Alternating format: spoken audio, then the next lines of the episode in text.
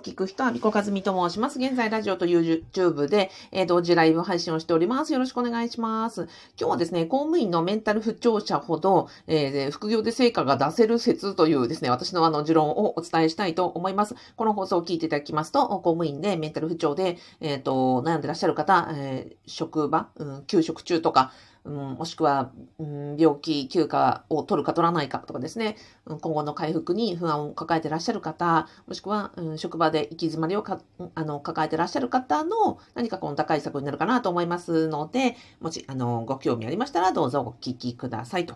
はい。まずはですね、私の立ち位置の結論を申しますと、えっ、ー、と、公務員の副業で成果を出せる方っていうのは、あの、すっごい一定なパターンがありまして、えっ、と、職場で、えー、なんだろう、辛い思いをしてる人、もっと言うと、職場で、えー、日の目が当たらない人ほど、実は副業ではめちゃくちゃ成果が出せますよっていうのがですね、あの、本当に、えっ、と、あ、あるんですね。で、私、今まで、え公務員のご本な副業というところで、え活動をしてきました。私自身は10年間やってきました。で、えっ、と、在職中から私、副業やってますよということをカミングアウトし、えっ、と、2019年から今もう4年うん、になりますかね。えっ、ー、と、2019年、20 2020年、21年、22年と丸4年、うん、え公務員の合法な副業についてお伝えをし、そして、えー、たくさんの方と、えっ、ー、と、交流をしたり、え、講座をしたり、え、あの今、オンラインスクールを運営しておりますと。えっと、550人以上の方にマンツーマンのコーチングコンサルさせていただき、えー、今までですね、イベント講座などに参加いただいた方、動画教材見ていただいた方がもう3000何百人だったかな、超えました。で、その、あの、経験のもとに、もう一つだけ断言できることは、えっと、公務員の合法な副業で結果を出す方というのは、えっとね、出世をしてる方、職場で花道を歩いていらっしゃるような方じゃないんですよ。逆に、職場で、あの、なかなか、えっ、ー、と、認められないとか、うん、礼遇されてるとか、パワハラ受けたとか、えっ、ー、と、育休産休で、なんかこう、なんですか、うんと、同期から、あの、出世が遅れてしまったとかですね、メンタル不調になってるとか、そういう、えっ、ー、と、なんていうのかな、ハンディを持った方とか、なんて言うんだっけ、こういうの。えっと、反骨精神？あの、何クソと思ってらっしゃる方とか、要は職場で、えー、認められてないという方ほど、実は副業ではめちゃくちゃ結果が出しやすいんですね。その典型例の一つがメンタル不調の方なんですよ。ね、もちろん、あの、メンタル不調で最初はね、その、えー、うつ病とか、と双極性障害とか、えっ、ー、と、あれですよ、適応障害とか、まあ、いろんな、うんと、症状ありますので、その症状に関しては、まあ、ちゃんと主治医、の、通院治療をして、ドクターの指示に仰ぐと、仰ぐというのは、まあ、基本線。それはもちろん最優先です。で、それをした上でですよ、例えば、日常生活が遅れるようになったとか、うんと、今後、復帰に向けてどうしようかという時にですね、あの、副業をやっていくというのが非常に、あの、効果が出ているというのがですね、私の講座を受けてらっしゃる方、もしくはコーチングをあの受けてらっしゃる方から本当にあの実績出てますのでね、ここでお伝えしたいと思うんです。じゃあそれがなぜメンタル不調になって、ちゃんとその体調ケアしながら、えっ、ー、と、それが副業につながるかという話をしたいと思います。お、えっ、ー、と、ラジオでは水さん、こんにちは。あ、嬉しいです。ありがとうございます。今のところね、水さんお一人、今日土曜日だからね、誰もいらっしゃらないかなと思ったら嬉しいです。心強いです。よろしくお願いします。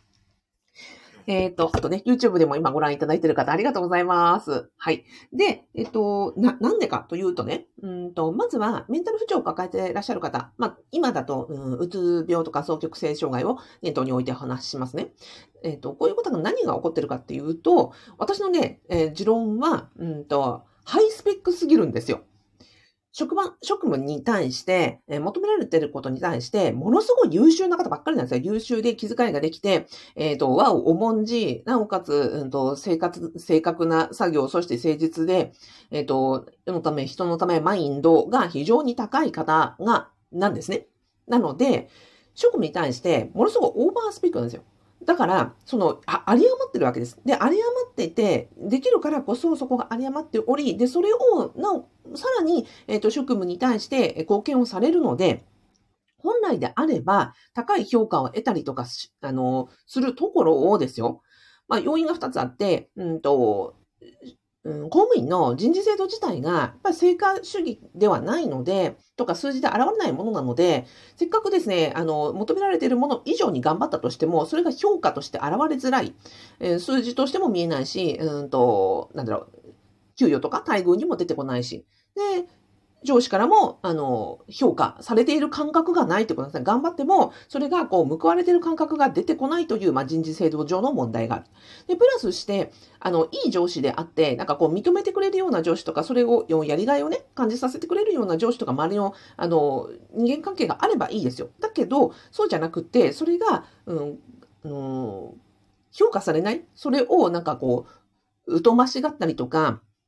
うんと、なんならこう嫉妬したり足引っ張ってきたりするような上司がいると、そこでたちまちですね、せっかくこの、えー、職務に求められて以上に頑張ってる非常に優秀な方たちが、あれこんなんじゃダメなのかって言って、もっともっと頑張ろう、もっともっと頑張ろうって、非常にね、優秀な方たちばっかりですから、頑張ろう頑張ろうが重なり、例えば長時間労働するとか、自分に無理をかけるとか、えー、期待以上にあの頑張ろうとするがあまりですよ。またそれでもこう評価が得られない、制度上も問題がある、あとはあの上司とか周囲からも、その、せなんとかね、人間関係上を、あの、報われない感じがあると、もっともっと頑張らないとということで、そこで、えっ、ー、と、過重、過労になり、えー、メンタル不調になり、というところがあるよなと、私は本当にですね、あの、常々思っています。いいかがですかね。まあ、もし、あの、そうじゃないということがあればですね、あの、コメントなどで教えていただければと思います。まあ、というところをね、私はいつもいつも感じているところなんですね。だから、問題は、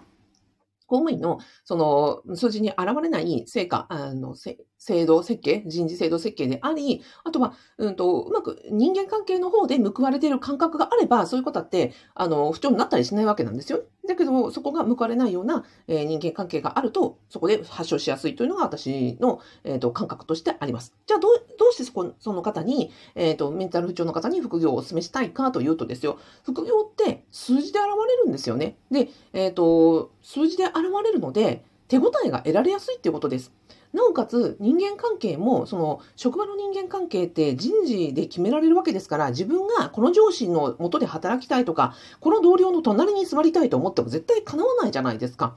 なので、そこが、え副業ならば選べるってことなんです。副業の一番いいところは、の収入じゃないんですよ。収入じゃなくて、自分はこの、こういうことをやってみたいと思って、それがやれるということ。えー、職務に例えれば、自分の移動希望が必ず叶うのが副業なんですよね。例えば自分は不動産投資をやりたいと思ったらそこに、ね、自分が志願した部署にあのつけるわけですよ。できるわけですよ。自分は例えば YouTube やりたいと思ったら YouTube やればいいんですよ。で、だから副業というのは自分の職務の希望が必ず叶うわけですよね。自分の希望を叶えてあげればいいわけだけど。で、プラスして、成果というのが数字に現れるんですよね。例えば、そうですね、不動産投資であれば、えー、今日初めてね、家賃収入が得られるのはもし、あの、先にはなりますが、でも例えば今日始めようと思って、えっ、ー、と、不動産の書籍を、あの、読み、買いました。ポチ。まず一つ行動しました。え何ページ読みました。今日は物件何件見ました。シミュレーションシート作ってみましたとか。で、私のそのオンラインスクールであれば動画、あの、ワンレクチャー見ましたとか。で、今日は何をした？こういう新しい学びがあった。今日は、うんと、現地のリサーチに行ったとかですね、見学に行ったとか、いろんなことで行動が、うん、可視化できますし、そのステップ、ステップが、うんと、見えるわけなんですよね。そしたら自分の行動がこうやって積み重なっていく、知らないことを知っていく、ゼロからスタートしたことが一つ一つ積み上がっていくっていうことがもう非常に分かりやすいので、自分として、え満足感が得られたりとか、え手応えが得られるという仕組みになっています。なので、うんと、そうですね。まあ、まずは、えー、成果が可視化できるということと、自分がやりたいことに、えっ、ー、と、移動希望が必ず叶うということ。そして三つ目が、えっ、ー、と、選べる人を、その、自分が一緒に働きたい人、自分が一緒に、えー、過ごしたい人を選べるというのが副業なんですね。なんか職場のようにじ、あの、上司が勝手に決められるとか、隣の席の人が嫌だからといってね、こう、席の1年間我慢しなくちゃいけないってことは絶対ないわけなんですよ。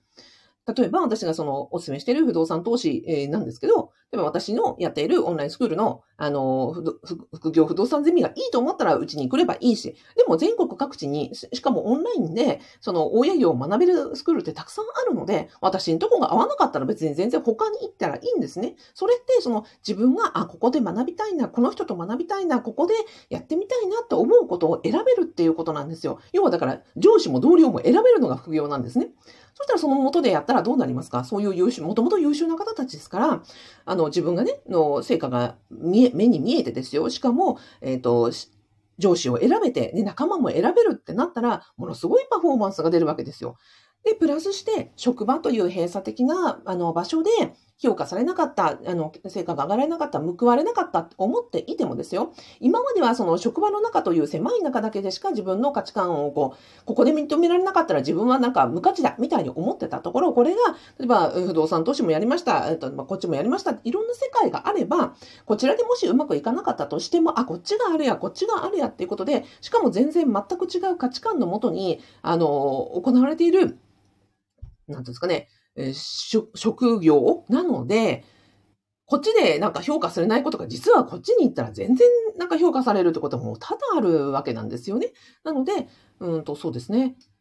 だから私はメンタルヘルス不調で、えー、職場でね、辛い思いをされている方ほど副業をやったらいいと思いますよ。どうですかね？あ、はい。というようなところを思っております。そう。えっ、ー、と、水さんからコメントいただきました。数字好きになりました。そうですよね。本当ね、数字はね、あの、数字って励ましてくれるんですよ。あの、客観的なので。例えば、うんと、収入だけじゃなくて、先ほどのね、あの、私のオンラインスクールだと、レクチャーが今50本ぐらいのかな？そのゼロから学ぶ、半年間で学ぶレクチャーというのは動画レクチャーが50本ぐらいあって、必ずね、こう、一個一個見たらチェックがつくんですよ。そしたら今日何本見たかっていうのがわかるわけですね。だから別に今日1日で50本見る必要はなくて、1日1本ずつ見ていったとしても50日で全部終わるじゃないですか。あ、今日1本見た、今日1本見たって言って、で、その1本見たっていう数字はどんどんどんどん積み重なっていくんですね。私がよく言う、毎日毎日そのコピー用紙1枚分ずつ組み立てて、あの、積み上げていけば、確かに1枚ってペラッとね、1枚ですけれども、でもこれがね、このペラペラって1枚ですけど、その1枚が毎日毎日積み重ねていけば、ね、10枚になったら束になり、100枚になったら重みがあり、500枚になったらずっしり来るよという話なんですよ。で、これって職務じゃなかなか味わえないんですよね、公務員の職務。どうですか？例えば毎日ね、決済バサミがドーンと積み上がってですよ。一件一件こう処理していったとしてもですよ。またまたドーンと積み上がって、で、一日何件処理したなんか数えてられないじゃないですか。で、例えば30件処理したとしても、またね、その上にね、35件積み重なったら、自分が何やったのか、今日1日何やったのか、どれだけ進んだのか、自分がどれだけ成長したのか、で、去年と今年の自分を比べて、うんと、どれだけなんか、うん成長したのか、うま、あの、感謝されたのかってわかんなくないですか？だからね、副業ってそういう意味では本当に、あの、なんですかね、目目に見えるわけなんですよね。だから私は、その収入という意味じゃなくて、行動が積み重なり、知識が積み重なり、あの、副業1年やったらね、全然違うわけなんですよ。でも私の,、えのオンラインスクールだと半年間で、えっ、ー、と、ボーナス2回分で年収物件買いましょうというのが、あの、メソッドになってます。えー、例えば12月にボーナス出ましたと。で、そこから始めて、えっ、ー、と、次のね、6月のボーナスまでにさっきの50個のレクチャーを見て、ね、うんと、見て、で、えー、物件を探したりとか、で、シミュレーションをしたりとか、みんなでそのサポートで、 Zoom で集まって話をしたりとか、で、リアルセミナーもやっていこうと思ってます。で、その半年間の間に不動産の知識とか物件とか自分はこれ買えるかなとかっていうのをいろんやっていって、半年後にね、物件買えたらすごくないですか？そしたら半年後に家賃収入までついてくる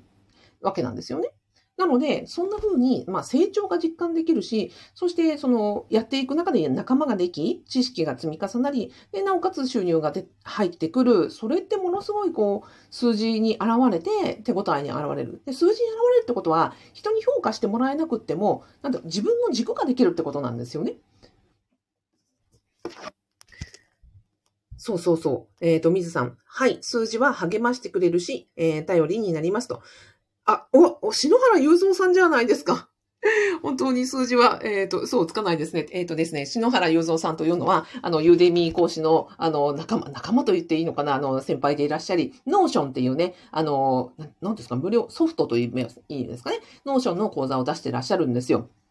ね、篠原さんもお勤めをされながらですよね。一レクチャー、一レクチャーずつ積み重ねて、その Udemy の動画教材を作っていかれ、でもね、その積み重ねの結果、ベストセラーのあのタグまで取られたんですよ。で、そのプロセスをなんかこう、なんか遠くからね、あの、一ユーデミー講師として拝見していてですね、本当になんかその積み上げ力というのが、あの、なんかね、ぐっとくるものがありましたし、その積み上げた結果が、その日の目を見てベストセラー講師をね、タグがつくっていうところの、なんか、あやっぱり頑張ったら報われるんだって、その誠実にね、積み上げていく方が、あの、こうやって、あの、評価されるのが、この、なんですかね、うんと、実力の世界というか、うん、仕事だよなっていうふうに思わされたんですね。あの、ぜひ、篠原雄三さんであの、検索してみてください。あの、ユ Udemy での Notion の講座されてます。で、今、水さんが言ってくださった通り、その数字に現れる。昨日が、例えば1レクチャー見た、今日1レクチャー見た、で、えっ、と、2レクチャーっていうふうについていくと、それって嘘をつかないし、誰がね、頑張ったねって評価されなくったって、自分、ね、ここに現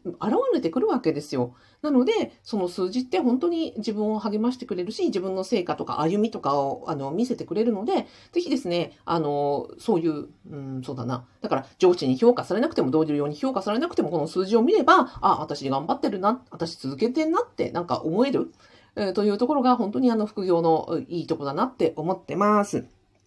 はい。です。えっ、ー、と、何を言いたかったんだっけ？ちょっと待ってね。言い忘れがないか。えっ、ー、と、チェックしますよ。うんと。そうそうそう。何が言いたかったかというと、メンタル不調で、えっ、ー、と、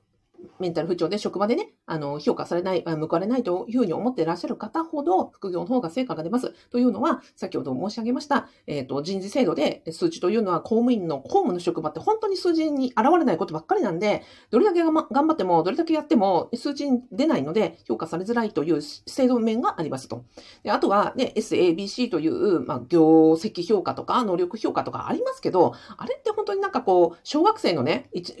小学生の通知表みたいなもんで、こう、よくできました、できました、あの、もう少しみたいな、すごい自分の何ができて何ができてないんですかっていうのも全然わかんないじゃないですか。それってその、どこが頑張っていて、どこができてないかっていうのを、フィードバックは正確にできない分、自分が何をしたらいいのかっていうのは本当に分かりづらい制度ですよね。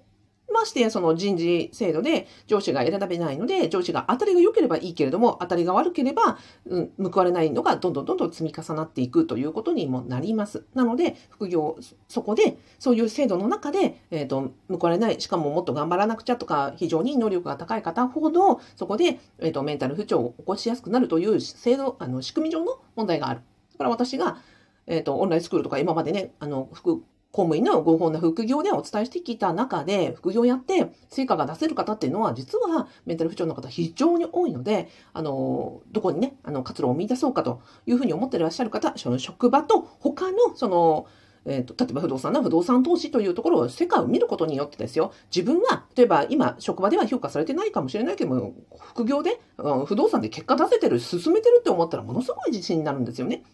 だから、あの、実はそれで回復されたりとか、結果的にその副職につながるという方もたくさんいてですね、あの、お勧めしたいというところでございました。えっ、ー、と、篠原雄三さん、ありがとうございます。いや、でも本当のことですね。あの、篠原雄三さん、えー、副業することで本業の考え方も変わってきます。いや、本当ですよね。そうなんですよ。あの、私も10年やりましたが、あの、役所で常識なことは、外に行ったら非常識とかね、えっ、ー、と、外で役所のことを話すと、ものすごいねって言われたこと何度もありましたよ。だから、あの、副業って、そのこそこそするという意味ではなくて、他に、えっ、ー、と、自分の活動領域を持つことによって、本業が実はできるようになったりとか、多角的な視点を持てるようになったりとか、視野が広がったり、人間関係が広がることによって、結果的にね、本業で余裕できて、で、本業でも評価されるようになりますよ。という効果があります。はい。ではでは、えっ、ー、と、そこですね。うん。というところでございました。えー、今何度も申し上げました、えー、私がやっておりますオンラインスクール、えー、有子克美の副業不動産デミでは、えーと、メンタル不調中の、えー、休職中の方とか病休中の方も体調の、ね、様子見ながら勉強して、で、復職された方も何人もいらっしゃいますし、復職後もね、順調に、あの再発せずに、あの副業しながら本業も成果出してらっしゃるという方が何もいらっしゃいますので、まあ、よかったら、あの、興味いただきましたらですね、この動画の概要欄から、えっ、ー、と、無料動画セミナーぜひご覧になってみてください。はい。では今日は、あの、土曜日ですので、良い週末お過ごしください。YouTube ご覧いただいている方もありがとうございます。えー、ラジオでは水さん、えー、篠原雄三さん、本当にどうもありがとうございました。ではでは。